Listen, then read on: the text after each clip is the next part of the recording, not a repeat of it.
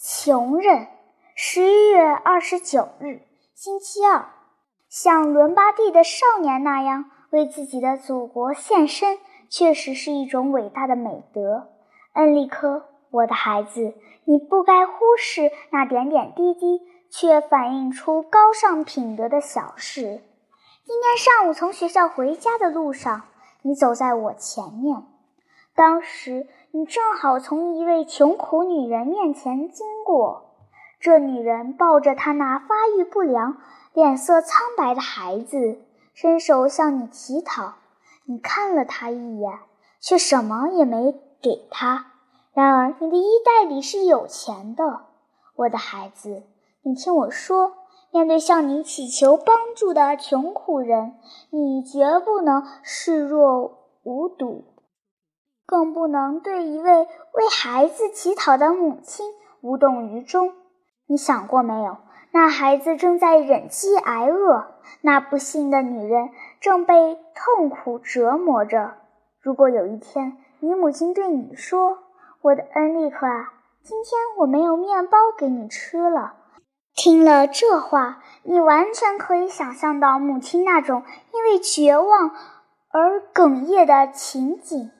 每当我给某个乞丐几个钱的时候，他总是对我说：“愿上帝保佑您的家人长命百岁。”你不可能体会到这句话给我带来的甜蜜滋味，也不会理解我对那穷人的感谢之情。我仿佛感到他的美好祝愿真能保证我们相当一段时时间的身体健康呢。我高高兴兴地回到家后，还暗自思量着：依稀那穷人报答我的比我给予他的还多。好了，但愿我有时能听到你理应得到的那一种同样美好的祝愿。你要时时从你的小小钱包中拿出一些钱来，放到一个无依无靠的老人手里，放到一位没有面包的母亲手里，放到一个失去母亲的孩子手里。穷人往往更愿意得到孩子的施舍，因为从小孩那里得到东西不会使自己有丢脸的感觉。小孩需要一切东西。这跟穷人的要求有点相似。你可以看到，学校附近总有乞讨的穷人。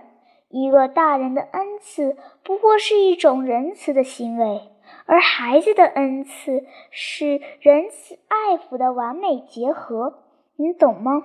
这就好比从你手中一起落下来的，既是一枚铜币，又是一朵鲜花的道理一样。你想过没有？你什么都不缺，而那些穷人却一无所有。你总是想着自己如何快乐，而那些穷人只求得不死就心满意足了。你再想一想，在高楼大厦中间，在车水马龙的大街上，在穿着绫罗绸缎的孩子中间，还有数也数不清的女人和孩子没有饭吃。这是多么可怕的情景啊！他们没有饭吃，没有衣穿。我的上帝啊，在繁华的大都市中，有许许多多孩子像你一样善良，像你一样聪明伶俐，但他们却没有饭吃，像在沙漠中迷途的野兽一样，饿得要死。我的恩利哈，从今以后。你要是再遇到一个向你乞讨的母亲，你再也不要，再也不要不给她一个钱币就扬长而去哟，你当母亲。